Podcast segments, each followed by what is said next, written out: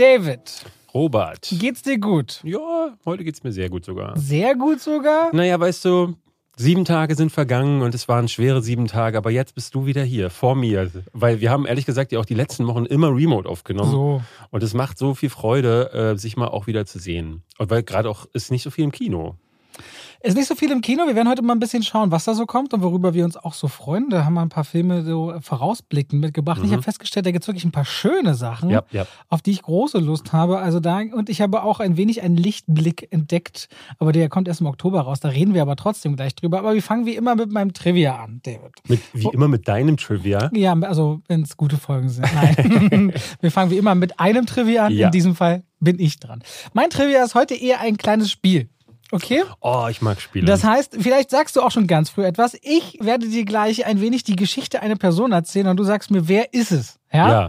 Eins kann ich vorne wegnehmen, es ist eine Schauspielerin, um die es geht. Aha. Und ähm, du kannst dann irgendwann, wenn du willst, zwischenrufen. Aber dein einer Versuch, ja, also überleg, wann du sagst, okay, die Person ist es, glaubst du. Ich erzähle dann trotzdem die Geschichte zu Ende und löse am Ende auf.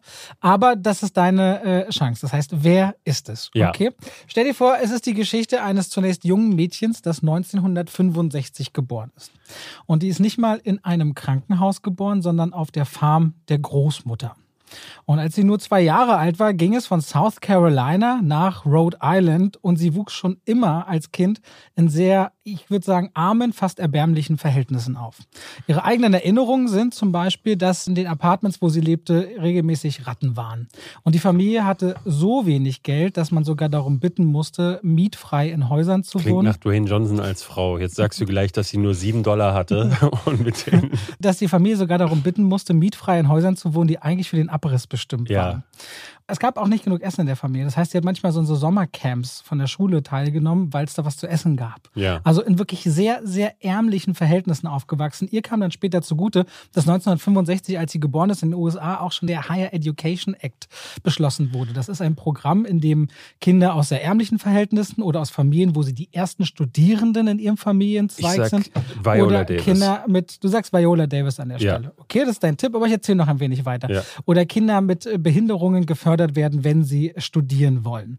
Und du siehst, sie kommt aus sehr, sehr einfachen Verhältnissen, wird aber einen großen und spannenden Weg nach oben machen. Aber noch bevor sie mit der Schauspielerei anfängt, das erste Mal sieht sie 1974 einen Film und die Geschichte einer Frau, die sich hocharbeitet aus ganz erbärmlichen Verhältnissen. Und da stellte sie fest, die Schauspielerei hat eine wahnsinnige Kraft. Und das will sie gerne auch machen. Aber Schauspielerei dauerte noch ein wenig, weil sie erst einmal sich auch ein wenig über Wasser halten konnte und etwas Geld verdienen mit Schachspielen.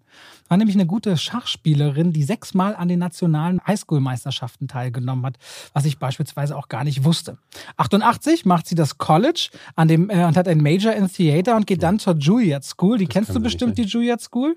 Ist so Ja. eine der bekanntesten Schauspielschulen in New York. Direkt, wenn man auf dem Lincoln Center ist, direkt neben dem Metropolitan Opera. Hat eine ihrer ersten Auftritte ganz kurz in Ocean's 11 und ihre erste Oscar-Nominierung für einen Film, wo sie nur Text in einer einzelnen Szene hat, was äußerst selten ist, aber dafür wurde sie mit dem Oscar nominiert. Für einen anderen extrem Oscar-erfolgreichen Film äh, schämt sie sich bis heute, dass sie ihn gedreht hat. Vielleicht kannst du mir später sagen, welcher Film das ist. Oh, Und 2012 wurde sie vom Time Magazine als eine der 100 einflussreichsten Personen der Welt gekürt. Sie ist inzwischen viermal Oscar nominiert, sechsmal für den Golden Globe, fünfmal für den Emmy und dreimal für den Tony Award. Jeden Preis hat sie einmal gewonnen, den Tony Award sogar zweimal und den Oscar und den Tony Award für die gleiche Rolle, die sie einmal auf der Bühne gespielt hat und das ist einmal Viola im Davis, Film. oder? Seit 2017 hat sie einen Stern auf dem Walk of Fame und es ist Viola Davis. Ah. Okay, alles klar. Ich dachte, ich wollte es heute mal so aufziehen. Das war Cool. nicht ganz süß. Für Also das mit der welchen- Schachspielerin wusste ich nicht. Welcher Film ist denn das, wo sie äh, nur für einen Satz oder was hast du gesagt? Die einzigen Worte, die sie spricht, sind in einer einzelnen Szene. Und das ist Glaubensfrage mit Meryl Streep. Ach, Doubt. Doubt, korrekt. Ah, okay. Und sie schämt sich bis heute für The Help, Ja, wieso? weil sie da ihrer eigenen Community und der schwarzen Bevölkerung nicht gerecht wird. Und diese Darstellung, das war damals ja auch so ein Thema äh, nach diesem Film, der sehr kontrovers aufgenommen wurde. Ich glaube, der war vier oder fünfmal Oscar nominiert. Ja. Das hat sie auch zweimal bekräftigt. Und hat sich dann auch immer wieder später, sie hat fünf Millionen Dollar gespendet, eben für Kinder aus Armut. äh, war das so ein White. Savior-Ding wieder, ne? Genau, in diese Richtung ging die Diskussion nicht so sehr wie damals bei Green- The Book, Green äh, Book. Green Book, aber das war auf jeden Fall bei The Help Thema. Und wahrscheinlich da auch schon wieder der Unterschied, dass Frauen Frauenhauptdarsteller waren und nicht Männer. Dann sind ja gleich so Nachrichten, schlagen immer größere Wellen. Ja, es ist Viola Davis und hat den Oscar gekriegt für ein Film und Theaterstück zugleich, die gleiche Rolle. Fences. Fences, richtig, mit Denzel Washington an der Seite, der bei Fences Regie geführt hat. Ja, Viola Davis. Du warst sehr früh, sehr richtig und ich fand das aber ganz interessant und damit herzlich willkommen zu zwei wie Pech und, Schwafel. Ich hatte übrigens letzte Woche, weil wir uns ja selbst quasi den Auftrag gegeben hatten, mal dieses zwei wie Pech und Schwefel Remake zu gucken, was da kursieren soll. Du, stimmt, du hast uns den Auftrag gegeben. Ich, die Leute hatten uns hingegeben und ich dachte, ich nehme mal einfach an und habe dann zu Hause bei Netflix geschaut. Ich habe den nicht gefunden. Der heißt aber auch anders. Ja, aber wie? Normalerweise findet ja Netflix dann auch bei der Erwähnung des Namens, aber ich hatte mal online gegoogelt, der heißt zwei wie Pech und Schwefel. Der heißt so. Und soll bei Netflix laufen. Ist aber nicht zu finden. Ganz komisch. Vielleicht habt ihr ja einen Tipp. Vielleicht findest du es jetzt auch gerade da äh, mir gegenüber. Ja. Aber wenn du jetzt zum Beispiel bei Just Watched oder bei Wer streamt es guckst, dann wird da dir das auch angezeigt, dass es auf Netflix laufen würde. Vielleicht mit einem VPN irgendwo. Da, Heißt genau so. Wie Pech und Schwefel, Netflix Habe ich nicht gefunden. Ey, vielleicht war, vielleicht war es letzte Woche noch nicht. Aber den werde ich mir Der dann. ist im August rausgekommen, glaube ich. Ah, ey, ich habe den nicht gefunden. Vielleicht werden beschissene Filme bei mir mittlerweile vom Algorithmus so. einfach gelöscht von meiner Plattform. Ich schicke dir direkt einfach einen Link, David. Oh ja. Dann hast du da kein Problem mit, den zu finden. Viel Freude damit. Aber gut, dementsprechend bist du dem Wunsch der Leute nicht nachgekommen. Nee, du auch nicht, du Frosch. Du hörst gerade zum ersten Mal von dem angeblichen Wunsch. Dabei haben wir. Du, was, was, ist mit dem Post, was ist mit dem Postfach? So, da habe ich eine Lösung gefunden. Die habe ich letztens einen Vorschlag geschrieben, wie wir das perspektivisch angehen. Ja, dann sag es doch bitte mal auch den Leuten. Das kann ich, also ich habe Ach so, einen, wir können ja noch so, gar nicht. so. Ich habe einen oh. perspektivischen oh. Vorschlag. David wollte mich jetzt in eine Pfanne hauen, die gar nicht existiert. Nee, ich wäre wahrscheinlich selber in die Pfanne getappt. Na, so. ja, äh, also wir arbeiten dran. Wir so. arbeiten dran. Aha, auf einmal bin ich nicht mehr der Frosch. Bevor wir jetzt weitermachen und erstmal gleich darüber reden, was wir so gesehen haben, liebe Leute. Wir haben heute zweimal Werbung, also doppelte Freude für euch. Mm. Deswegen fangen wir jetzt an mit der ersten und schalten rüber in die Werbung. David. Ja. Fühlst du dich auch manchmal im Internet fast verfolgt, weil all deine Daten aufgezeichnet werden? Ständig, ständig, Robert. Und hattest du schon das Gefühl, bei all dem, was du siehst an Filmen und Serien, ah, ich habe schon alles gesehen, aber da gibt's eigentlich bei HBO Max noch in den USA das eine oder andere, das würdest du gern sehen, aber das kannst du hier gar nicht anschauen? Ich kann es einfach nicht gucken. Was gibt es da, um mir zu helfen? Weißt du, was unter anderem deine Lösung sein könnte? Hau raus. CyberGhost. Kennst du CyberGhost VPN? Ich kenne natürlich CyberGhost VPN. Du äh, weißt, was VPN im Grunde ist, ne? Das ist die Möglichkeit, Hilfe einer Software deine digitalen Spuren zu verwischen und genau. quasi auf andere Regionen auf der Welt zuzugreifen. Also das heißt, CyberGhost beispielsweise, da gibt es über 8700 Server in 91 Ländern und du kannst dich quasi mit CyberGhost wie unsichtbar machen im Internet und in verschiedenen Regionen auch auf verschiedene Inhalte zugreifen. Das beinhaltet zum Beispiel 35 große Streaming-Plattformen wie zum Beispiel Netflix, Hulu, aber eben doch HBO HBO Max und da gibt's noch eine ganze Menge mehr. Und so bist du sicherer im Internet unterwegs. Du willst gerade was sagen, glaube ich. Naja, du kannst halt zum Beispiel, ich hatte das auch immer mal wieder gesehen, dass es zum Beispiel auf Netflix oder Amazon in den USA ganz andere Inhalte gibt, weil die ja zum Teil auch dann mit Rechteproblemen können sie einige Dinge hier in Deutschland nicht ausstrahlen. Und es ist super schade, weil du manche Sachen dann halt einfach nicht gucken kannst, wenn du da nicht einen VPN-Service nutzt. Und bei CyberGhost ist es so, dass du neben der Tatsache, dass sie deine IP-Adresse eben verschlüsseln und du deswegen auch nicht so trackbar bist, kannst du mit einem Abonnement auf sieben Geräten gleichzeitig CyberGhost nutzen, was eigentlich eine sehr ordentliche Auswahl ist. Und da hat man auch Apps beispielsweise dabei für Windows, für iOS, für Android, für Smart TVs, für Spielekonsolen, für Linux und noch vieles mehr. Und wenn ihr jetzt sagt, oh, das finden wir interessant, sage ich euch mal Folgendes. Ihr könnt einen Drei-Jahresplan dort abschließen, bekommt 84 Prozent Rabatt. 84, 84 ist ja mehr als 83. Das ist, das ist ja heftig. Dann hast du noch 1,94 Euro, was dich das dann kostet pro Monat. Und ja. wir haben auch noch vier Monate gratis dazu. Und das alles, wenn ihr auf unseren Link geht. Den findet ihr in den Show Notes oder ihr tippt ein im Internet www.cyberghostvpn.com slash zwei. Ganz einfach. Zwei. Einfach nur zwei. Einfach nur zwei. Okay. Das heißt, es gibt keinen anderen Partner, mit dem CyberGhost zusammenarbeitet, der zwei. irgendwie eine 2 im Namen hat. Zwei. Zwei als Zahl oder zwei als? Zwei als Z-W-E-I. Ganz einfach. Also, okay, ausgeschrieben. Also, Gut. Leute, wenn ihr darauf Lust habt, und das ist sicherlich verlockend, aus verschiedenen Gründen kann es das natürlich sein, dann CyberGhost VPN und vielen Dank an dieser Stelle. Und damit schalten wir raus aus der Werbung und ich finde diese Stimmung hier so positiv. will ich gar nicht über Filme reden direkt. Ja, aber über was denn? Hm, Ich habe dir, dir eine Zeitung mitgebracht. Die Cinema hast Die du mir Cinema. mitgebracht. Ja. Mit einem 17-seitigen oder 16-seitigen Special zu Herr der Ringe, die Ringe der Macht. oh, ja. Mit auch Hintergrundwissen zu Tolkien und wieder dieser ganzen Thematik. Äh, war sehr spannend tatsächlich. Man hat Ja. ihn mal gefragt, ob er Arier sei in den 30er Jahren, als der Hobbit übersetzt wurde ins Deutsche. Und er hat Ja. ähm, ein, ein, zwei böse Schreiben zurückgeschrieben. Einmal, dass man sich schämen sollte für die Frage im Grunde und dass man mit einem deutschen Nachnamen nicht mehr lange glücklich sein werde. Das hat er Ja. 1939 geschrieben, Tolkien als direkte Antwort. Und in einer anderen Antwort hat er geschrieben, er war ja Professor der Sprachwissenschaften beziehungsweise Englischprofessor, der sich ja mit Sprachen enorm auseinandersetzte, meinte, also Aria wiss- sprachwissenschaftlich auseinandergenommen heißt eigentlich, und dann schreibt er irgendwie Hispano-Iranisch und da meine ich und meine Vorfahren weder, und dann sagt er vier verschiedene Sprachen, die von sonst wo aus der Welt kommen und noch irgendwelche Akzente in diese Richtung sprechen oder Dialekte, kann ich mich auch in dieser Hinsicht nicht als Aria bezeichnen. Also sehr, sehr, sehr coole Antworten tatsächlich. Ähm, muss aber hier ganz ehrlich sein, ich sehe es gerade schon.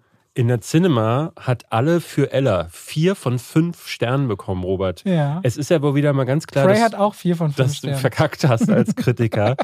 ähm, und auch natürlich wurde mir Don't Worry Darling auch wieder äh, um die Ohren gehauen. Jetzt äh, hatte ich gestern eine Kritik Ich fand den besser gemacht. als du, ja. Äh, ja, ja, aber ähm, weißt du, wer ihn noch besser fand? Wolfgang M. Schmidt fand ihn wohl richtig gut. Und oh, ich kann es gar nicht mehr lesen.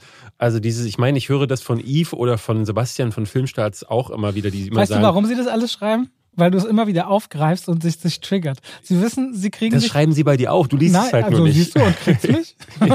ja, aber du liest es ja auch nicht. Ähm, aber die beiden Ich meinten lese auch es so, immer mal wieder, aber auch das triggert mich nicht, weil du musst so akzeptieren, das sind einfach andere Leute mit anderen Meinungen. Ist doch in Ordnung. du, das akzeptiere ich ja. Es geht gar nicht darum, Ich finde dass es ich sogar gut, dass die Leute die Meinung vergleichen, weil das heißt, die gucken nicht nur einen Kritiker, sondern die gucken sich verschiedene Stimmen an. Und das tut wiederum uns allen ja total gut, dass die Leute uns alle vielleicht so ein bisschen im Blick haben und sich dafür interessieren, was wir sagen. Ich finde es eigentlich ziemlich gut. Ich finde es auch gut. Also ich finde, äh, womit ich ja kein Problem habe, das hatte ich auch neulich mal in einem Video gesagt, ähm, die Leute können ja gerne schreiben, äh, hier hat, was weiß ich, Filmstarts oder Cinema Strikes Back oder so, hatte die Meinung. Schreiben Sie auch aber was manchmal, sie in der Robert Re- hat aber- gesagt? Nein, ne? Äh, eigentlich nicht. ähm, Ich verschwinde in der Relevanz. aber unter meinem letzten Video habe ich äh, sehr viel Lob bekommen, das eher so an, in die Richtung ging, so äh, neben Robert Hofmann bist du mein Lieblingskritiker. So. Also das kam sehr, sehr häufig. Aha. Aber ich finde sehr anstrengend, wenn dann kommt, ja, aber ähm, Wolfgang M. Schmidt hat dazu gesagt, dass, also da hast du nicht genau aufgepasst. Und da muss ich sagen, das dann so auszublenden ist immer so, wo ich dann denke, blende ich die Person jetzt aus und möchte einfach nie wieder was Du von der ja auch lesen. Kommentare einfach verbieten mit dem und dann gibst du da Nö, das mit ist Wolfgang. Nee, und dann würde ich ja, dann würde ich ja die Leute auch ver, äh, quasi den Mund verbieten, die einfach nur mir von ihm berichten wollen. Es gibt ja die andere Nein, Art und Weise, richtig. das zu hab, glaub sagen. Ich, entweder habe ich gar kein Wort oder nur rassistische Wörter geblockt tatsächlich. Gibt Ja. so ein kleines Portfolio. Ich werde Vogue jetzt auf jeden Fall demnächst bloggen, weil das halte ich nicht mehr aus. Ich kann das nicht mehr lesen. Das, die, die Wörter Vogue und Diversität fliegen von dem Kanal. Und es werden dann die ersten sein, die ich jemals. Ich glaube, ich habe noch. Äh, ich glaube, das machst du nicht wirklich. ähm, doch, warum Ja? nicht? Äh, und dann habe ich. Ne, weil dann auch jedes wirklich lange Kommentar, was vielleicht eine interessante Position bezieht, dann würde ich lieber gucken, ob darin nicht dann, äh, wenn, das, wenn das Richtung Hass oder so geht, sich bestimmte Worte wiederfinden. Also die klar nicht mit dem Thema zu identifizieren sind, sondern mit einer gewissen Gehässigkeit oder Ab. Ich versuche von meinem Kanal ja nur zu verbannen, was rassistisch, beleidigend oder Mhm. ausgrenzend ist. Das sind eigentlich immer meine drei äh, Sachen, wo ich sage, das möchte ich gerne raushaben, aber wir löschen im Grunde ja gar nichts. Ich habe bei mir tatsächlich nur ein einziges Wort in meiner ähm, Bannliste und das ist Ape Crime. ich hatte mal vor boah, tausend Jahren hatte ich mal ein Beef mit denen und dann haben mich deren Fans bombardiert und dann habe ich gedacht, ey, einfach Ape Crime auf die Blockliste und dann habe ich auf jeden Fall mehr Ruhe. Okay, gut.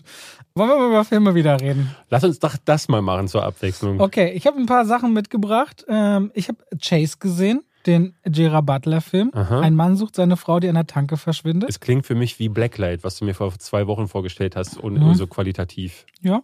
Ja, Dann hätte ich noch The Deer King, aha. Prinzessin Mononoke Light. Ist das so ein bisschen? Ist irgendwie auch ein Schüler von Miyazaki? Ja, die haben oder? Ghibli gelernt oder Aha. Ghiblis waren, sie haben gelernt dort. Also animieren, zeichnen, kommen aus dem Hause. Dann habe ich The Woman King gesehen mit Viola Davis in der Hauptrolle. Und ich habe mal die Wannsee-Konferenz nachgeholt.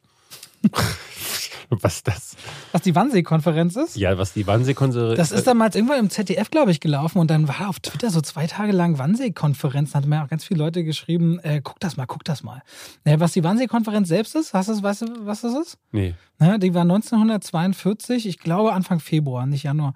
Das ist so Treffen hoher NS-Führungspersönlichkeiten in einer Villa am Wannsee, die Aha. damals die Endlösung der Judenfrage diskutiert haben. Im Grunde Ah. hat man damals beschlossen, wie geht man vor, man, äh, dass man Zyklon B gerne abproben möchte, um Juden zu vergasen und so weiter.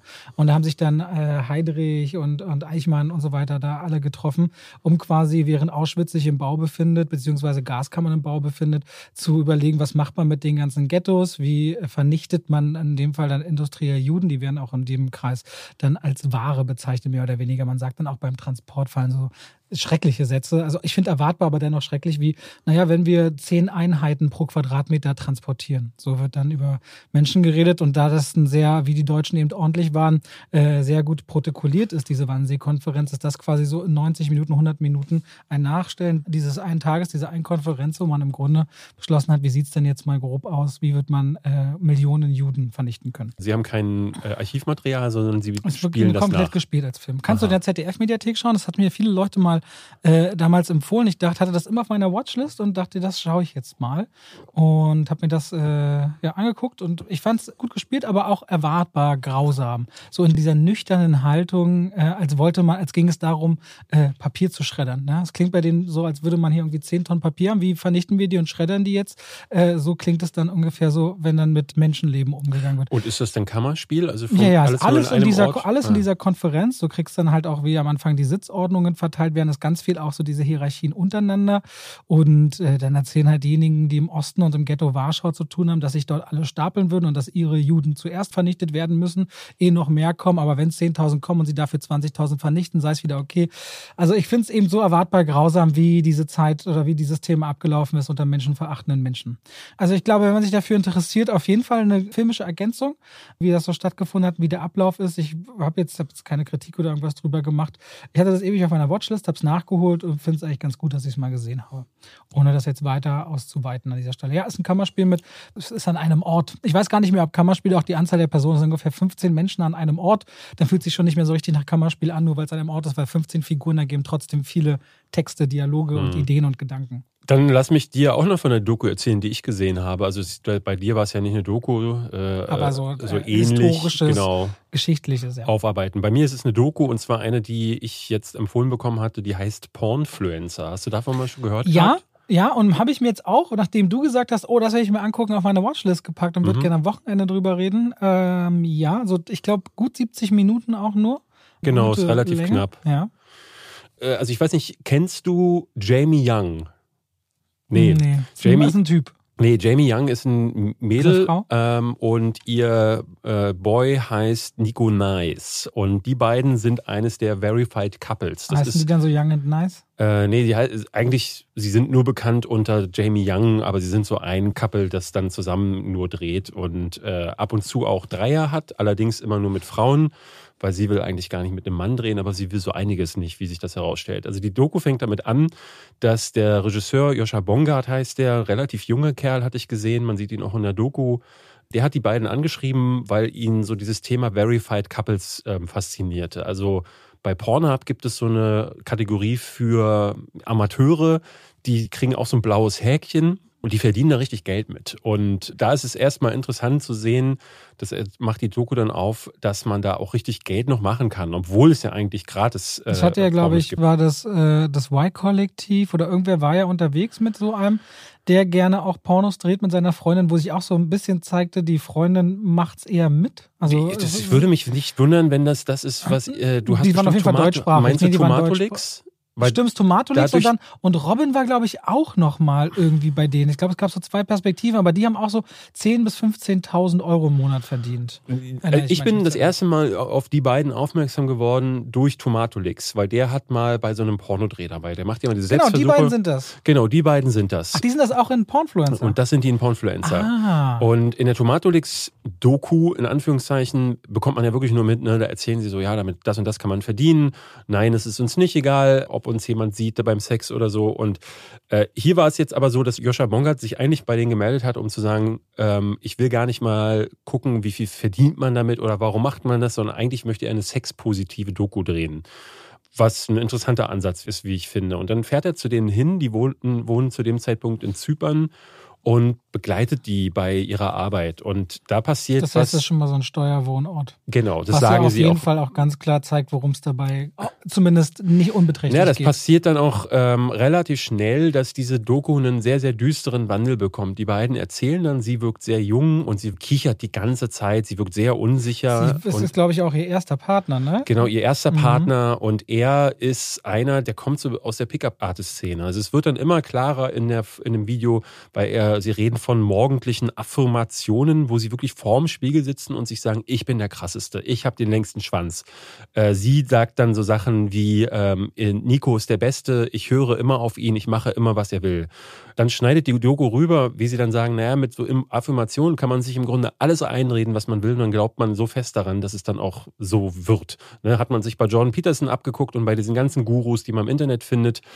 Und er fing mal an als Pickup-Artist. Da hat er sie auch tatsächlich aufgegriffen auf der Straße. Und auch da wird in der Doku dann eingeblendet. Und das machen die sehr schön. Äh, die haben sich da quasi so ein, so ein Layout gebastelt. Das sieht immer so aus, als würden sie mit einer Maus auf einer Webseite hin und her klicken. Das nervt manchmal so ein bisschen.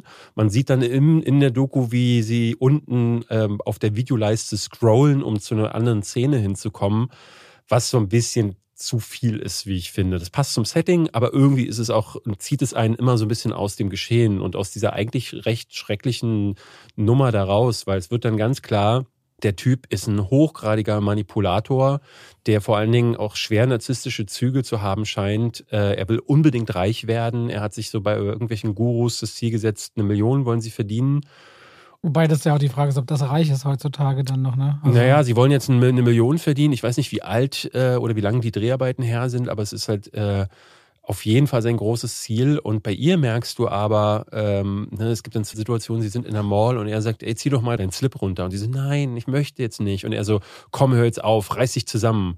Oder äh, sie wollen ein Instagram-Foto zusammen machen und sie weigert sich, äh, ihre Brüste zu zeigen oder mit dem Arsch zu wackeln, weil sie halt super unangenehm das alles findet. Auch, also auch die Szenen, sie drehen dann den Porno, während das Doku-Team daneben ist und sie ist komplett aufgeregt, das merkst du. Und er fängt dann an, sie zu beleidigen zum Teil. Er sagt, so, jetzt, äh, äh, sie solle sich jetzt nicht so anstellen und er könne nicht mit so jemandem arbeiten.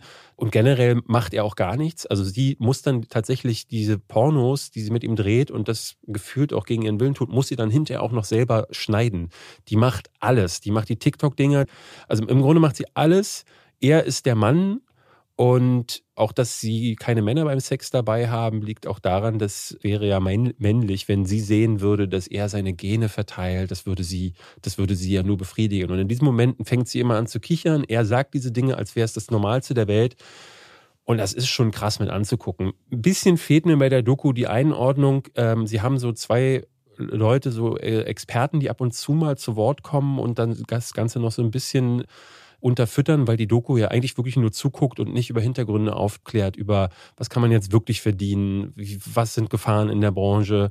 Ähm, es hätte mal mit einem Psychologen gesprochen werden können. Nun muss man aber sagen, äh, die Doku, das merkst du auch, während sie drehen, merken sie, Ne, weil sie sind da hingegangen, um eine sexpositive Doku zu drehen über ein Pärchen, das sich offenbar liebt und ihre Liebe ins Netz bringen will und haben beim Drehen festgestellt, huch, das ist ja was ganz anderes hier. Das ist eine toxische Beziehung, wo einer der beiden Menschen offenbar in einem Gerüst gefangen ist, in dem er sehr offensichtlich nicht sein will.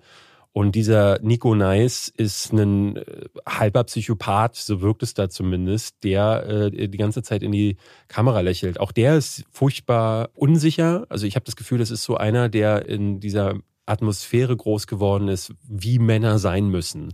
Ne, wenn du Andrew Tate guckst und wenn du John Peterson und so, ich glaube, also die ganzen Gurus und so guckst oder Karl S. und so, du kannst als Mann ja nur irre werden. Du kannst ja nur völlig das Bild dafür verlieren, was muss ich als Mann eigentlich sein?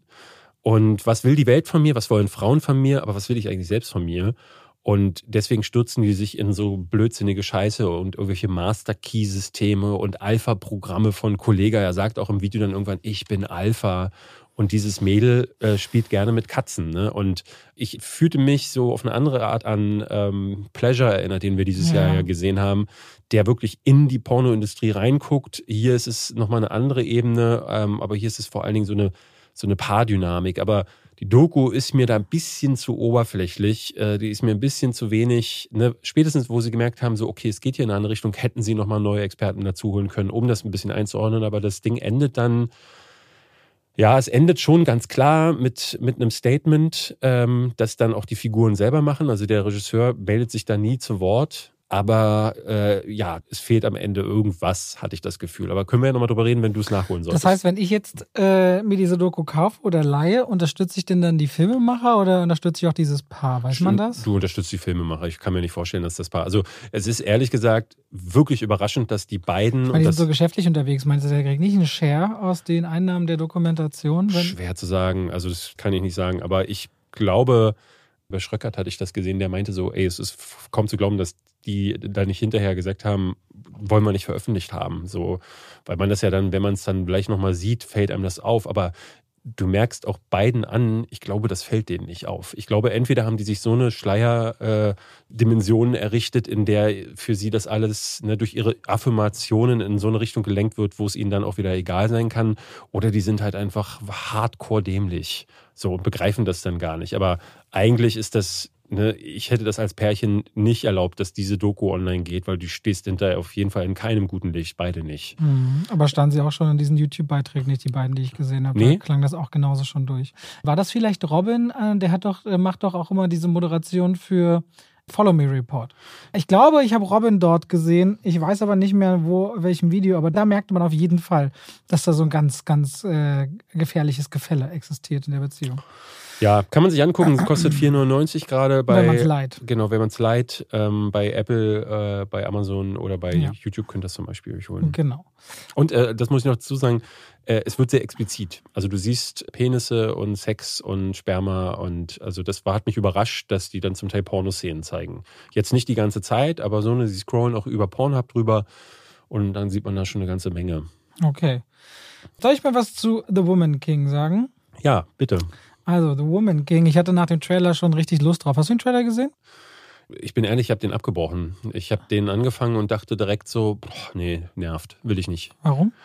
Ich fand irgendwie die Stimmung ganz komisch. Ich hatte irgendwie das Gefühl, äh, also Viola Davis so als krasse Kämpferin, das hat sich für mich nicht ergeben und äh, es war irgendwie so ein Trailer, wo ich dachte, nö, okay. ach, das ist wieder so ein Black Cinema Ding, was jetzt groß aufgepumpt wird und wo nichts dahinter ist. Und mhm. dann kamst du jetzt zurück von der Presseverfügung und meintest, ein Brett. Da ich so, scheiße, ich bin ein Idiot. also weil, vielleicht siehst du es ja auch ganz anders. Aber der hat auch bei IMDb, also der, der Metakritik 77, was gut ist, und der hat bei Rotten Tomatoes 96, Kritikerscore 99, Audience Score. Ja, ich ärgere ähm, mich ehrlich gesagt. Auf, kannst du ja trotzdem gucken, er startet am 6. Oktober in den Kinos. Erstmal euch, äh, um euch abzuholen, inhaltlich, weil das ist gar nicht so einfach, auch beim Einstieg in The Woman King. Der spielt Anfang 19. Jahrhundert, ich meine so um 1820 rum. Mhm. Und er spielt im Königreich der Dahomey. Dahomey ist quasi ein afrikanisches Volk. Das, äh, dieses Königreich existierte so circa 300 Jahre lang bis 1904. Und die Dahomey wurden eine Zeit lang unterdrückt von den Oyo, die viel mehr waren als sie und an die sie regelmäßig Tribute zahlen. Die Dahomey haben auch einen König und äh, spielt in dieser Zeit, in der die Dahomey beschließen, sie wollen keine Tribute mehr zahlen, sie wollen sich lossagen, sie wollen selbst frei sein und selbstbestimmt sein, sie wollen anstatt mit Sklavenhandel, weil sie dadurch auch bekannt geworden sind, äh, in Kriegen mit ihren Nachbargesellschaften und Staaten Menschen gefangen zu nehmen, zu verkaufen. Deswegen war das, da war der, der Homie, das ist heutige Benin, ein Drehkreuz auch des Sklavenhandels, ein großes Thema, was mhm. in äh, The Woman King aufgegriffen wird. Und dieses Volk will sich lossagen und eigentlich mit Palmölhandel äh, frei werden und sich lossagen von den Europäern, aber auch von den Oyo. Und dafür haben sie in ihrem äh, Volk eine Elite-Kampfeinheit, die heißen die Aguji. Frauen, die blutrünstige kampfgierige, hochtödlich ausgebildete Kämpferinnen sind. Und The Woman King macht eine Aufnahme am Anfang, da siehst du, wie Viola Davis aus so einem hohen Gras aufsteht, vor ihr so ein paar Wilderer oder Männer, die anscheinend gerade Frauen gefangen genommen haben. Und du denkst, okay, was, was wird das jetzt hier? Sie so alleine, macht so auf harter Mensch, harter Kern. Und dann stehen all diese anderen Frauen hinter ihnen auf und dann stoßen die einen Kampfschrei aus.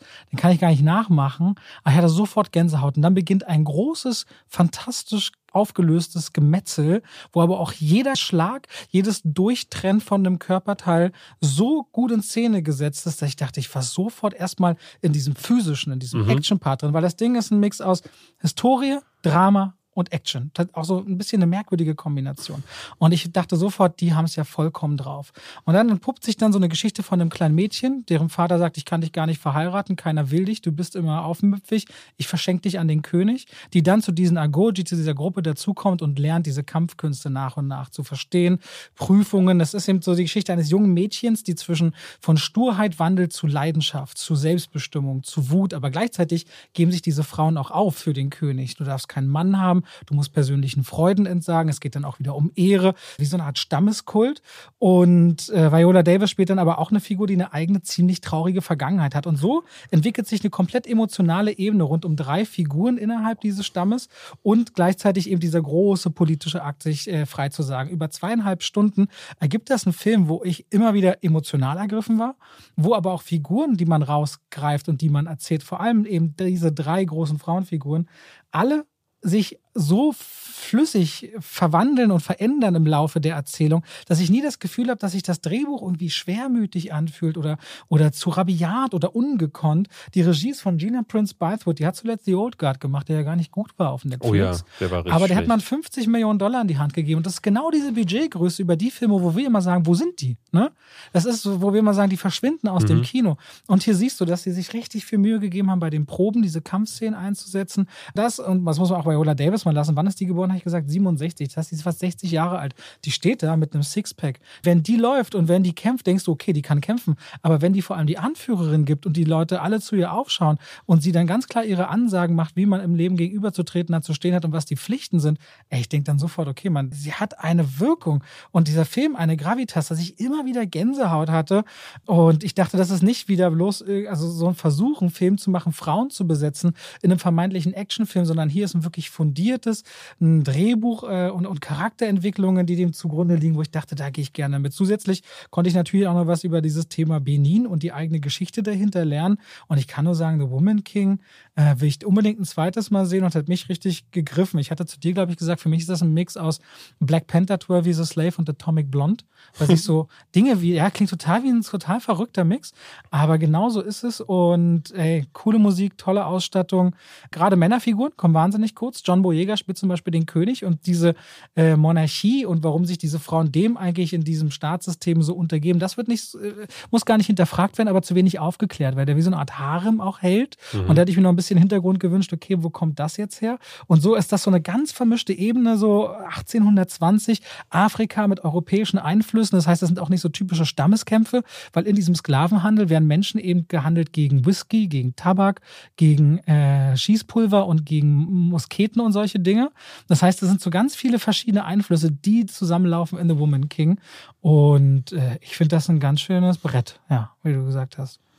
Spannender, gut gemachter Film, der kurz mal hängt, so Anfang der zweiten Hälfte.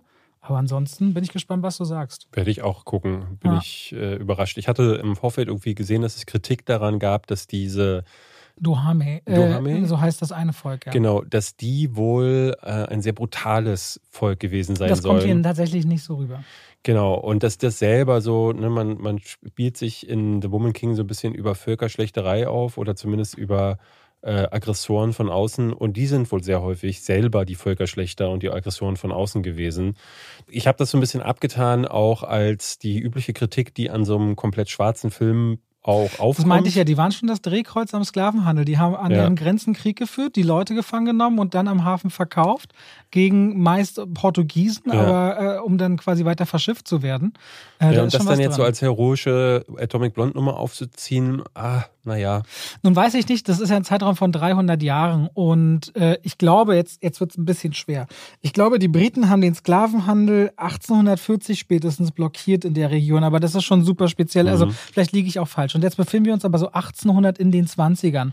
Und welche ein Zeit, Volk kann sich auch wandeln. Ja, und vor allem, wir befinden uns in einer sehr späten Phase. Vielleicht greifen die wirklich einen Zeitpunkt daraus. Es geht letztendlich ja um diese elitäre Soldatinnen-Einheit. Ja. Und äh, dementsprechend, ich verstehe die Kritik, aber der Film erzählt nicht unbedingt diese Geschichte in erster Linie des Volkes in seiner Gesamtheit. Und zweieinhalb Stunden liegen dem nicht auf den Ey, Schultern? Nee, nee Ja? ich war Okay. völlig überrascht. Ich saß gestern im Kino und dachte, oh, also gestern merkte ich, wie lange ich jetzt keinen richtig guten Film mehr gesehen habe, weil man sitzt dann schon da und sagt so, okay, musst du das jetzt wieder so durchstehen mit so einem mittelmäßigen Film? Und dann merkte ich, nee, hier fühlt sich gerade richtig gut an, hier bin ich richtig gerne, das hat richtig Spaß gemacht. Ähm, ich war auch mit Patrice da zusammen, also zufälligerweise, was immer noch mal, muss man auch sagen, spannend ist. Ne? Patrice ist nun mal einer, ein sehr guter Freund von mir, aber ist auch schwarz. Das heißt, da gibt es auch eine andere Perspektive manchmal noch Ja, ja. auf bestimmte Themen. Und auch der sagte, ey, er ist voll drin in dieser Nummer. Und das ist für mich auch nochmal so ein Hinweis, den ich zumindest nicht unbeachtet lassen will.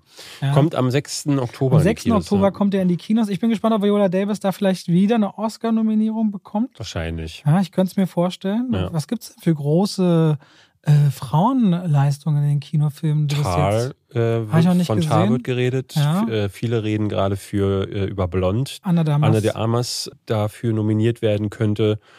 Also Woman Talking von Sarah Pauli, der Film, werden wir nachher noch drüber sprechen. Äh, Frances McDormand soll dabei wohl wieder unglaublich drin sein. Okay, Äh, schauen wir mal. schauen wir mal. Viola Davis, ich könnte es. Die ist immer eine Bank bei den Preisen. Ja, aber auch Lashana Lynch ist wieder dabei. Die kennst du vielleicht aus Captain Marvel oder James Bond, da war sie zuletzt dabei. Aber die hat auch so ein Mhm. mega markantes Gesicht und die spielt quasi eine der Soldatinnen, die am längsten dabei sind, sodass sie sofort in der zweiten Riege steht. Sowohl für die Anführerinnen vertraut ist, als auch für dieses neue Mädchen, was da aufsteigt. Mhm. Und mit der geht dann auch nochmal so ein Schicksal auf und eine Leichtigkeit teilweise. Also ich finde das ganz, ganz clever inszeniert mit super spannenden Figuren, an die man sich dranhängen kann. Eine tolle, also ich, ich bin hin und weg von The Woman King. Robi, hast du eigentlich nicht die ganzen Kommentarspalten voll gehabt mit, ey, schau mal, Cyberpunk Edge Runners. Hast du das bei dir gar nicht Was gelesen? habe ich noch nie, äh, was? Ich lese ja Was? nicht so viel. Habe ich noch nicht einmal gehört. Was sagst du denn gerade? Doch, manchmal lese ich meine Kommentare. Äh, das ging bei mir seit letzter Woche los mit Cyberpunk Edge Run. Du kennst Cyberpunk? Ja, das Spiel. Das Spiel, genau. Und äh, ich habe ehrlich gesagt von... GTA 6 Content ist auch geleakt. Ja, ja, ich habe es mitbekommen. Und äh, Gran Turismo wird verfilmt. Ich, ja, mit wem waren das Mit David nochmal? Harbour und äh, Orlando Bloom jetzt. Ja, habe ich gesehen. Ja. dazugekommen. Und was weiß ich noch? Ich wollte irgendwas. Hattest du den Need for Speed Film damals gesehen? ja, mit, Aaron äh, Paul? Aaron Paul, ja. Ach, schrecklich. Und aber Sony ist es vielleicht zuzutrauen. Ich meine, es war ja jetzt, welcher war das mit Mark Wahlberg, Tom Holland? Ach so, ja, Uncharted. Uncharted war ja nicht Ja, so schlecht. gut, ja. Dann The Last of Us, die HBO-Serie. Ne, Sie Mhm. arbeiten an dem PlayStation-Film ja jetzt selbst. Vielleicht kann da auch mit Gran Turismo was draus werden. Ach, sag mal, hast du die Gerüchte mitbekommen? Äh, da gab es jetzt einen Artikel äh, irgendwo, ich glaube bei Forbes oder Variety. Comcast überlegt gerade Warner Brothers zu kaufen.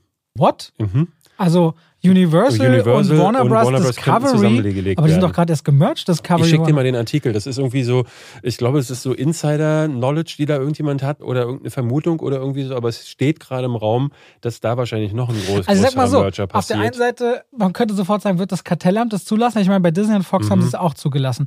Und man darf nicht vergessen, Aber Fox ist nicht so groß gewesen wie Warner.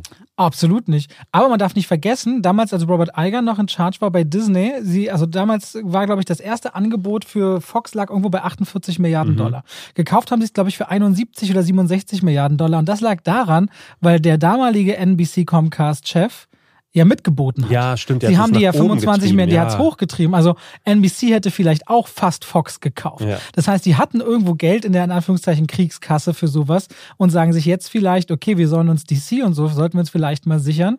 Könnte man machen. Und darf nicht vergessen, Comcast hat bis heute die Rechte an Hulk, ne? Also Universal Pictures. Deswegen Mhm. gibt's keinen Hulk-Film. Ey, du, ich bin sehr gespannt, ne, weil ehrlich gesagt. Ich mag das, dass man so einen kleinen Deep Dive einfach mal so am Rande machen kann, unvorbereitet. Das mag ich, wenn wir über sowas reden, sehr ja, gerne. wir beachten das mal die nächsten Wochen. Ich meine, ich habe Angst vor so einem Merger, weil ich halt wirklich der Meinung bin, dass der Merger von Disney den 20th Century Fox Marken nicht gut getan hat. Aber Warner und Universal stehen ja beide dafür, dass sie nicht so eine, wir ergeben uns so diesen Fließbandproduktionsprinzip. Nee. Dafür stehen beide nicht. Beide haben zwar Franchises. und also beide haben auch Streamer. Beide ne? haben Franchises, beide haben mit Peacock und HBO und so weiter Streamer, aber sie fördern auch immer wieder Talente. Also mit die besten Filme kommen ja von Universal und Ja. von Warner, muss man ja sagen. Cyberpunk Edge Runners. Äh, Ja. Das Spiel ist stark in die Kritik geraten. Ich weiß nicht, ob du es auf dem Schirm hattest. Ich habe es auf jeden Fall nochmal nachgeholt, als ich mir jetzt eine PlayStation 5 geholt hatte. Ähm, es lief ja eine ganze Zeit lang nicht so gut. Und als der Anime angekündigt wurde, dachte ich erstmal wie immer so, hm, hm, ist mir egal. Ne? Und jetzt kamen die Leute, die meinten, David, du musst das gucken. Das ist genauso gut wie Arcane, wenn nicht besser. Und dann dachte ich so, oh, ja, weil es ist nicht so wie Arcane ähm, Animation mit CGI, sondern es ist Anime.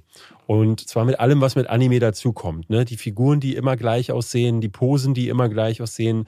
In der ersten Folge von Cyberpunk Edge Runners war ich irgendwie so, dass ich dachte, oh nee, das ist offenbar nichts für mich. Ne, das gibt wieder diese großen aufgerissenen Augen und dann gibt es irgendwie diese Effekte dazu. Es ist nicht so wie in diesen klassischen Serien oder Anime-Sachen, sondern es hat schon diesen Cyberpunk-Vibe. Es- Die Musik ist auch, die rödelt richtig aus den Boxen, auch wie im Spiel. Sie fangen auf jeden Fall die Orte des Spiels ein. Es gibt Figuren, es gibt Items aus den Spielen. Ne? Also für Fans gibt es da Myriaden an irgendwelchen äh, äh, Easter Eggs, die du finden kannst. Aber es ist erstmal schwierig reinzukommen, weil das auch ein Tempo hat und die Figuren machen das, ne, wie das in diesen Anime-Dingen auch dann so ist. Dafür kenne ich davon einfach zu wenig, um daran gewöhnt zu sein. Aber Hast du dann, nicht letztens mir erzählt, du hast einen zwölf Jahre alten Rechner oder so? äh, ja, Darauf kann, konntest du doch Cyberpunk niemals spielen. nee, ich habe es auf der PlayStation 5 gespielt. Ach so, stimmt. Äh, Entschuldigung. Ich spiele gar nichts mehr auf dem PC. Ich Okay. werde jetzt Monkey Island auf dem PC mal wieder spielen, einfach der alten Tage, weil das ja jetzt neu erschienen ist.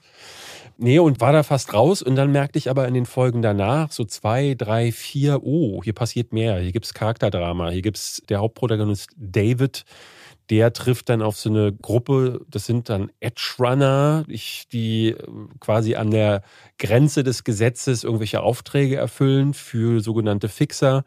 Und da wird er dann Teil des Ganzen. Und in dieser Gruppe merkst du dann ganz schnell, äh, die sind so schön gezeichnet, ähm, also auch von der Story her, dass du dich super schnell verliebst in einzelne Figuren. Den Anführer, der natürlich wieder dieser brummige alte Kerl ist, der am meisten Erfahrung hat ähm, und relativ hart zu David ist, aber eigentlich meint das gut. Und dann gibt es natürlich das äh, hübsche Mädel, in die er sich verliebt, aber die zeigt ihm die kalte Schulter. Und dann gibt es so eine kleine Verrückte namens Rebecca, äh, die ist so für die Witze zuständig und ihr Bruder auch. Und ne, die Figurenzeichnung, das ist jetzt nichts, was dich vom Hocker reißt, aber es macht Spaß. Und dann kommt irgendwann Drama dazu, es spitzt sich eine Handlung dazu, Bösewichte kommen mit dazu, die Action ist blutig, es gibt immer wieder Sex. Ne? Es ist auch wirklich was für Erwachsene.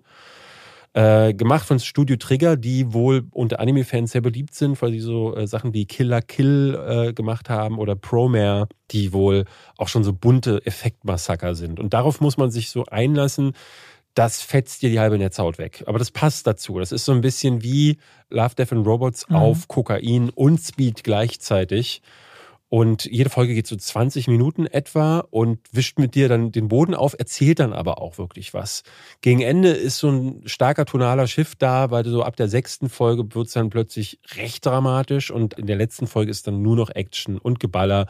Es erinnert wie ein bisschen wie Akira oder aber ohne die schönen Subtexte.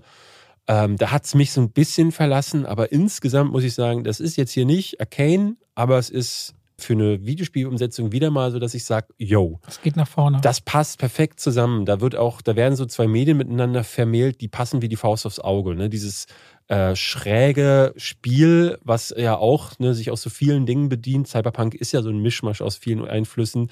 Und Anime ja auch. Und da passen zwei Sachen zusammen und du merkst halt gerade auch an den Fanreaktionen, die Leute lieben's. Unter Anime-Fans habe ich gelesen in meinen Kommentaren, wird sich zwar wohl noch gestritten, ob es jetzt wirklich so eine gute Serie sei, aber ich kann euch vor allen Dingen empfehlen, die deutsche Synchro ist ein Knaller. Die Sprecher sind hervorragend. Viele gucken sowas ja lieber äh, auf Japanisch mit Untertiteln, aber das ist mir bei dem Tempo viel zu anstrengend. Ich habe es kurz versucht und habe gemerkt, ich weiß gar nicht, wo ich bin. Ne? Und gerade wenn du das Spiel nicht mehr so im Gedächtnis hast, werden so Namen, Firmennamen, Figuren und ich dachte immer so, wer, was, warum? Also, ne? Und glaube ich, als jemand, der das Spiel gar nicht gespielt hat, kriegst du dann Probleme. Aber ich kann es empfehlen. Netflix hat zehn Folgen, a 20 Minuten, die schauen sich einfach so weg und Cyberpunk Edge Runners. Cyberpunk Edge Runners. Okay.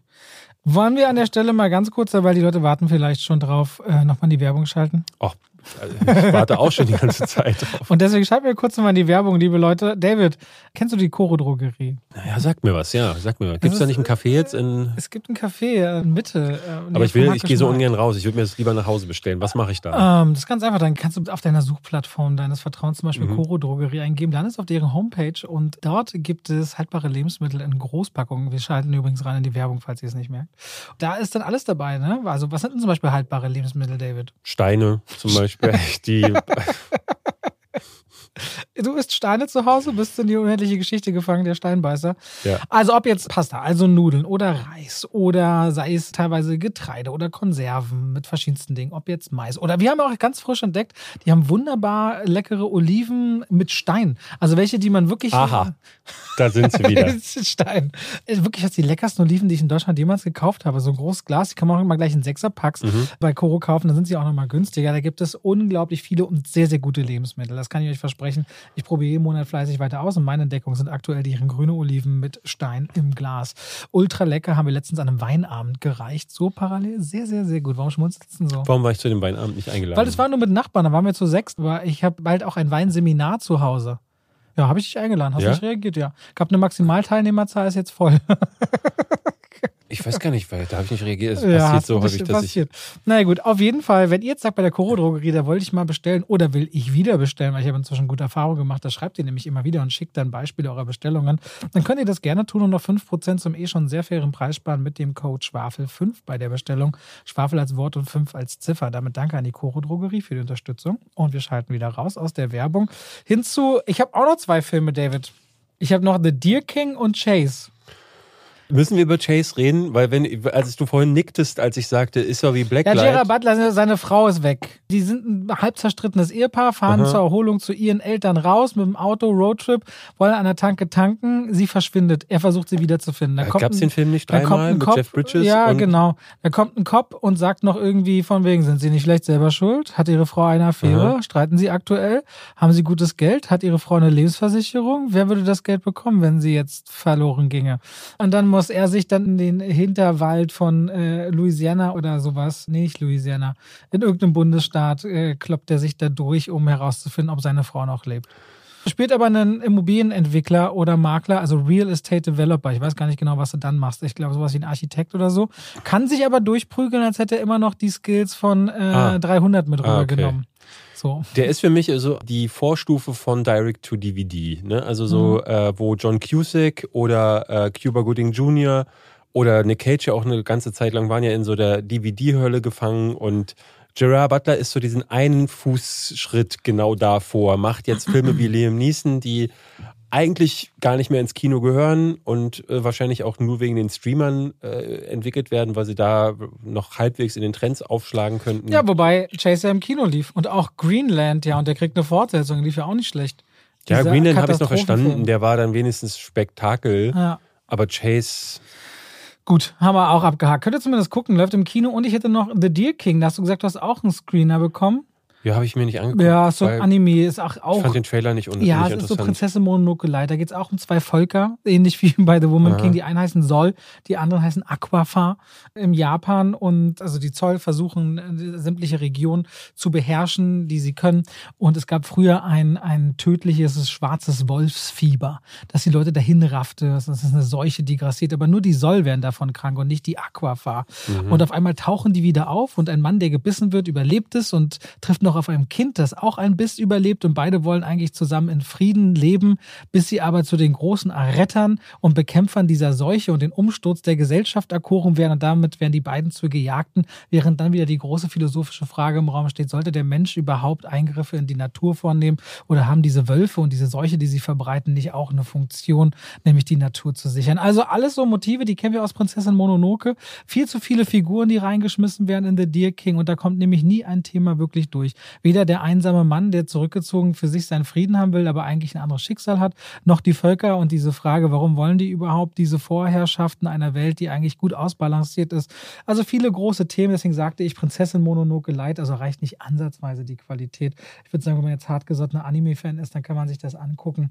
Aber ansonsten fand ich das auch eher eine ernüchternde Geschichte. Deswegen halte ich es dann auch kurz. Warum soll ich Werbung für was machen, wo ich nicht glaube, dass die Leute sehr interessiert?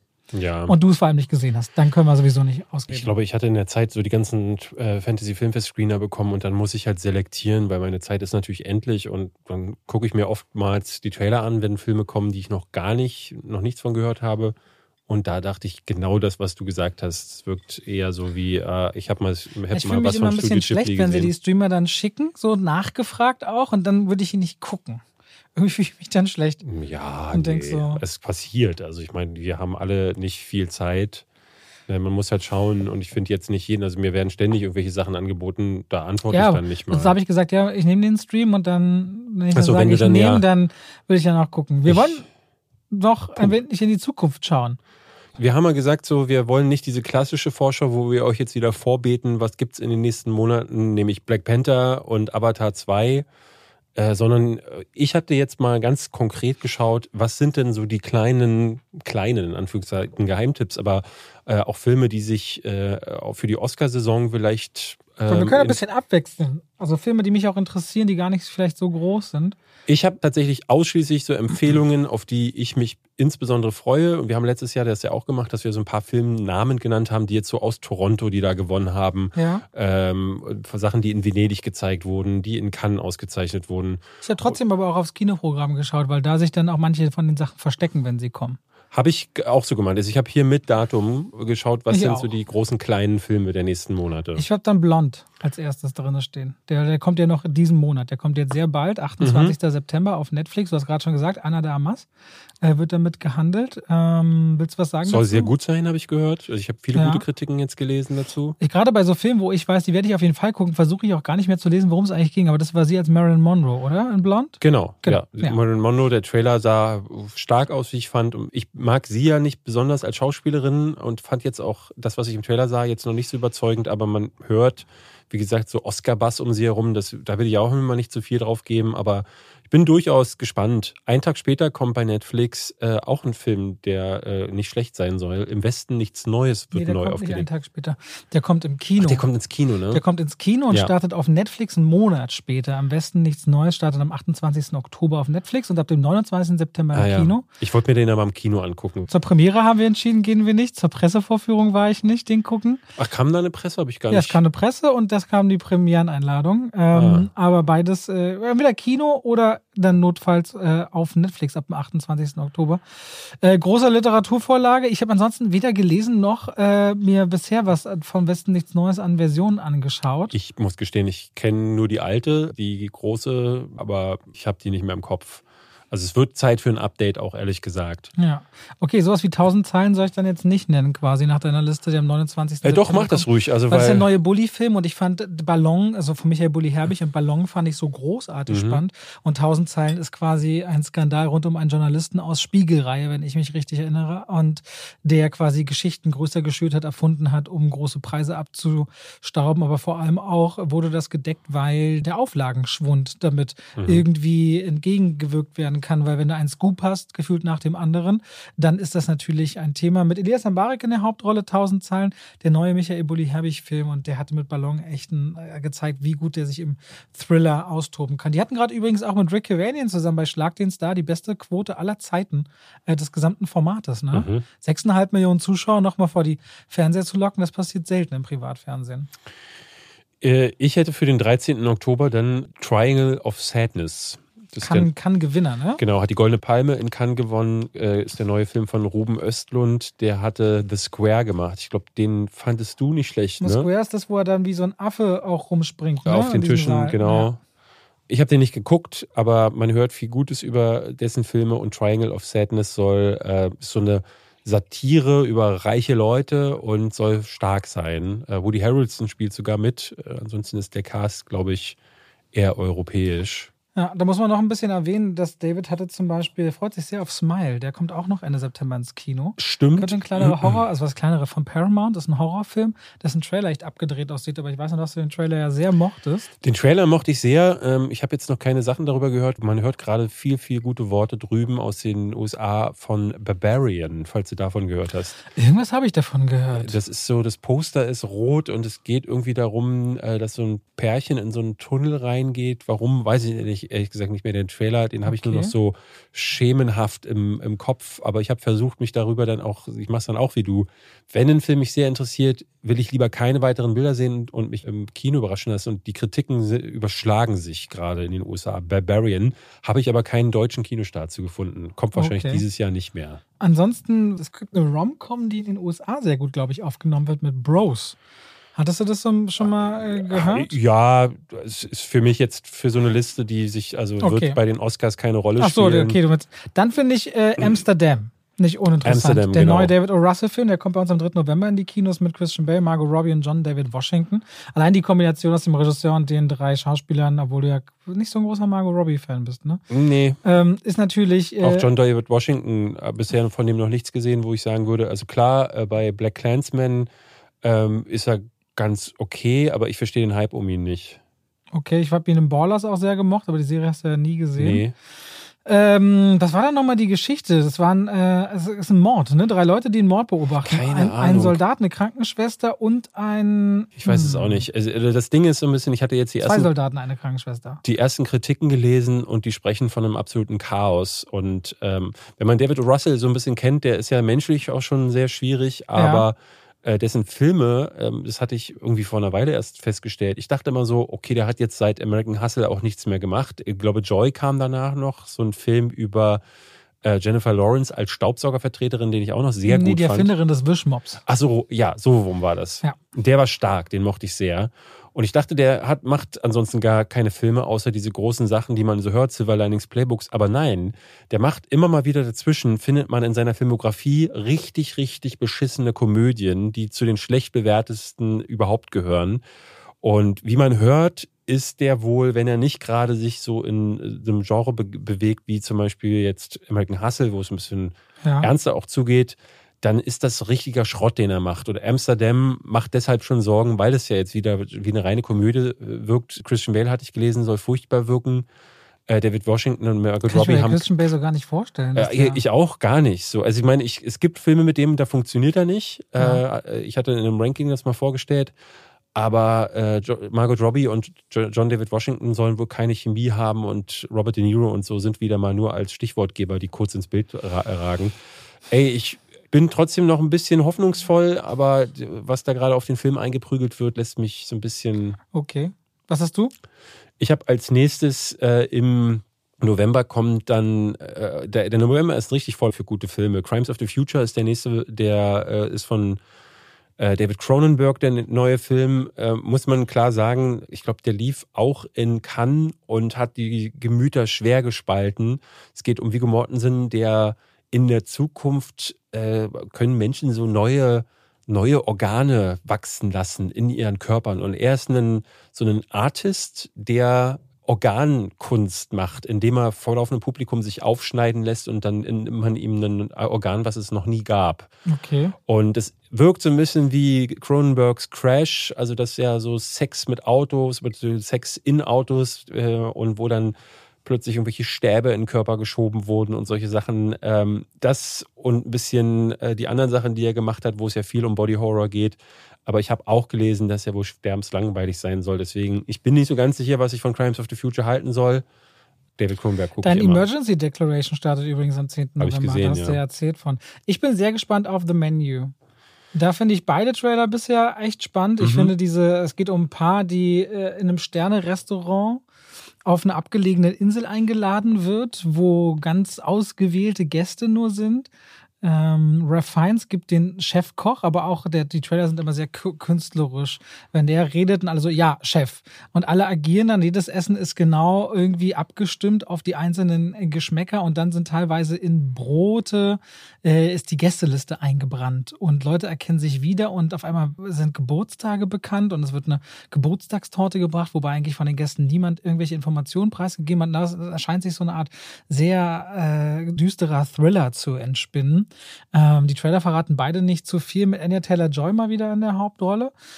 Bin ich gespannt, was The Menu kann. Da habe ich ehrlich gesagt sehr Bock drauf. Sieht Wann gut kommt aus. Der am 17. November kommt der raus. Am 17. November kommt auch äh, Bardo, die erfundene Chronik einer Handvoll Wahrheiten. Ähm, ist der das neue ist ein super interessanter Titel. ist der neue Film von Ja. Alejandro González Iñárritu, der äh, ne, mit The Revenant meiner Ansicht nach einen der besten Filme aller Zeiten gemacht hat. Äh, der ist jetzt eher, es geht wohl viel um ihn selbst, also es ist wohl quasi autobiografisch. Damit erinnert er stark so an das, was, ähm, wie hieß der nochmal, äh, Roma Mhm. äh, von, äh, wie hieß, wie, Alberto? Alfonso Cuarón. Alfonso Cuarón, genau.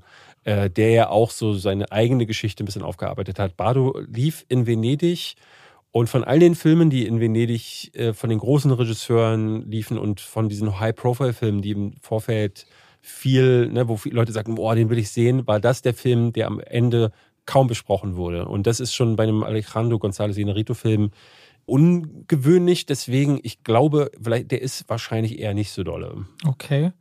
Wir haben eine Woche später einen Film, wo alleine wegen des Regisseurs und einem der Hauptdarsteller man aufhorchen muss, nämlich Bones and All. Das ist der neue Film von Luca und jetzt kannst du ihn richtig Guadagnino. Ja, okay. Mit Timothy Chalamet unter anderem in den Hauptrollen und Ja. damit ist die Kombination von Call Me By Your Name.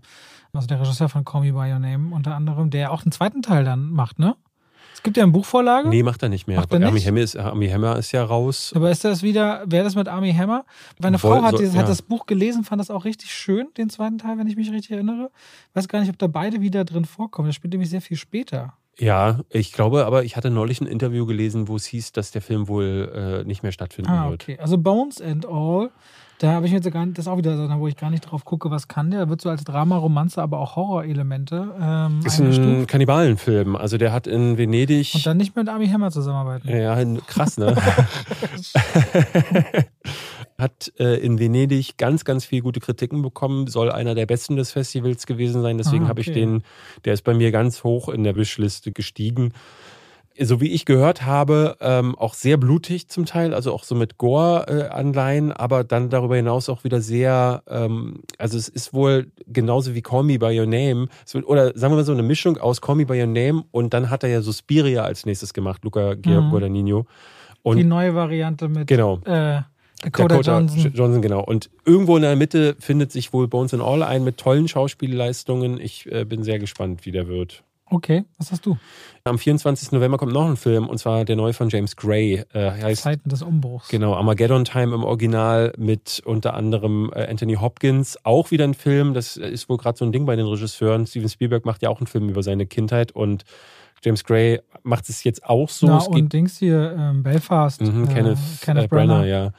Äh, also dieses Jahr also diese ganzen. Und auch dein geliebster Licorice Pizza. ja, aber der war ja letztes Jahr noch. Aber dieses Jahr ist so Ach so, richtig, okay. habe ich das Gefühl, da stapelt sich das so ein bisschen. Die hatten alle Zeit über Corona nachzudenken und dachten, ach, da kann ich schon Ja, was drüber erzählen. was über meine eigene Kindheit. Und Armageddon Time war auch ein Film, der in, ich glaube, Venedig war es, äh, sehr viel positiven Bass mitgenommen hat. Mhm. Deswegen äh, kann man auch im Auge behalten. Heißt hier Zeiten des Umbruchs. Und ich habe keinen. Ich, habe am 8. Weil für mich der Dezember. Herbst dann quasi so ein bisschen vorbei ist. Am 8. Dezember, Avatar 2. Nee, ich habe am 8. Kommt Dezember auch Avatar 2.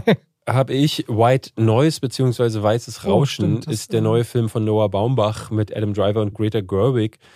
Trailer liebe ich, also fand ich total toll. Ich glaube, war sogar der Eröffnungsfilm in Venedig. Ähm, es geht um Adam Driver.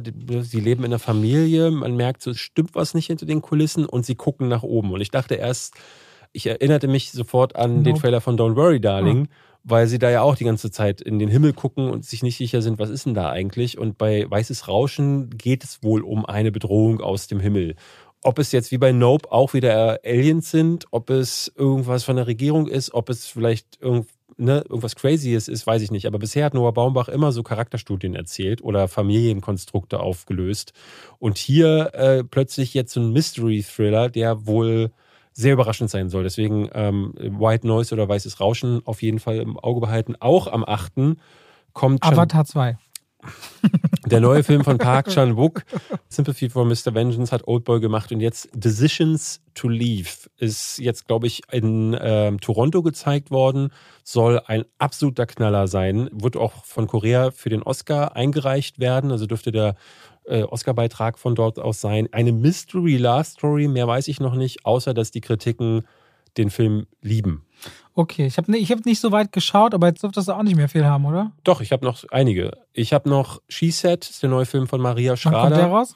Kommt Ende äh, Dezember. Da äh, geht es um die Harvey Weinstein-Nummer. Am 12. Januar, äh, ich habe jetzt mal wirklich noch bis in den Januar Alles klar, weil wir, wir hatten uns verabredet, so wir schauen mal in den Herbst. Nee, ich wollte ganz konkret so die, die wichtigsten Filme, die Oscar-Beiträge sein könnten. Und Okay. für mich sind das jetzt noch Banshees of Inisherin. Ja. Äh, das ist der neue von Martin McDonough. Der hat jetzt, ich glaube, in Venedig hat er äh, einen großen Preis gewonnen. Äh, The Fabelmanns kommt noch, der Spielberg-Film, von dem ich gesprochen habe. Der hat in Tron Toronto jetzt den großen Preis gewonnen. Mhm. Äh, Babylon, der neue Film von Damien Sieht Chazelle. super aus. Ja, die Leute sind sich da uneins und ich auch. Ich habe mir ehrlich gesagt was anderes erwartet unter dem Film, ähm, weil es sollte ja eigentlich so ein Film über die goldene Zeit in Hollywood gehen und das hier wirkt wie La La Land unter Drogen. Bin mir nicht sicher, ob das der Film ist, den ich wollte. Holy Spider ist noch ein Film, den ich en- nennen möchte. Kommt auch am 12. Januar. Äh, ist der neue Film vom Ali Abasi. Das ist der Typ, der Border gemacht hat. Den habe ich mal hier ganz groß äh, ausgerufen. Und es geht um einen iranischen Serienmörder und eine Frau, die irgendwie da ermittelt oder in, in dessen Fadenkreuz gerät. Der soll fantastisch sein. Ich sage das hier deshalb, weil viele dieser Filme, jetzt ist zum Beispiel das Filmfest in Hamburg Anfang Oktober, da kommt zum Beispiel Banshees of Inisherin. Mhm. Armageddon Time kommt da, äh, äh, Holy Spider kommt da. Äh, hier wird das 14 Films Around the äh, World Festival in Berlin wieder sein. Also schaut mal bei euch in den Städten. Die werden zum Teil jetzt schon gezeigt, auch wenn sie Kinostarts im neuen Jahr haben. Dann könnt ihr da schon sehr früh reingucken. Und dann noch The Whale mit, Da bin ich auch sehr gespannt drauf. genau, hat noch kein Startdatum. Tar, der neue Film, den ich vorhin erwähnt hatte, der äh, mit einer der besten in Venedig gewesen sein sollte, mit äh, Kate Blanchett. Und äh, das war's. Damit ist meine Liste durch. Tut mir leid, ich wollte dich gar nicht so zum Durchrushen. Nö, kann man jetzt auch gar nicht viel mehr sagen, aber Es kommt noch Glass Onion. die Kritiken waren fantastisch. Das Was? soll deutlich besser sein Wirklich? als der erste Nice Out. Und den mochten ja viele auch. Ich habe Ja. dem ja damals nur drei Sterne Der gegeben. zweite Nice Out kommt Ende Dezember. Der soll richtig gut sein. Es So. gibt sogar eine Petition, wo die Leute sagen, äh, bitte bringt ihn ins Kino, Netflix. Machen sie ja mit Westen nichts Neues ja auch. Insofern, liebe Leute, es hat wieder Spaß gemacht diese Woche. Und dann haben wir uns nächste Woche wieder. Und bis dahin sagen wir auf Spätersilie. Was? Tschüss. Tschüss.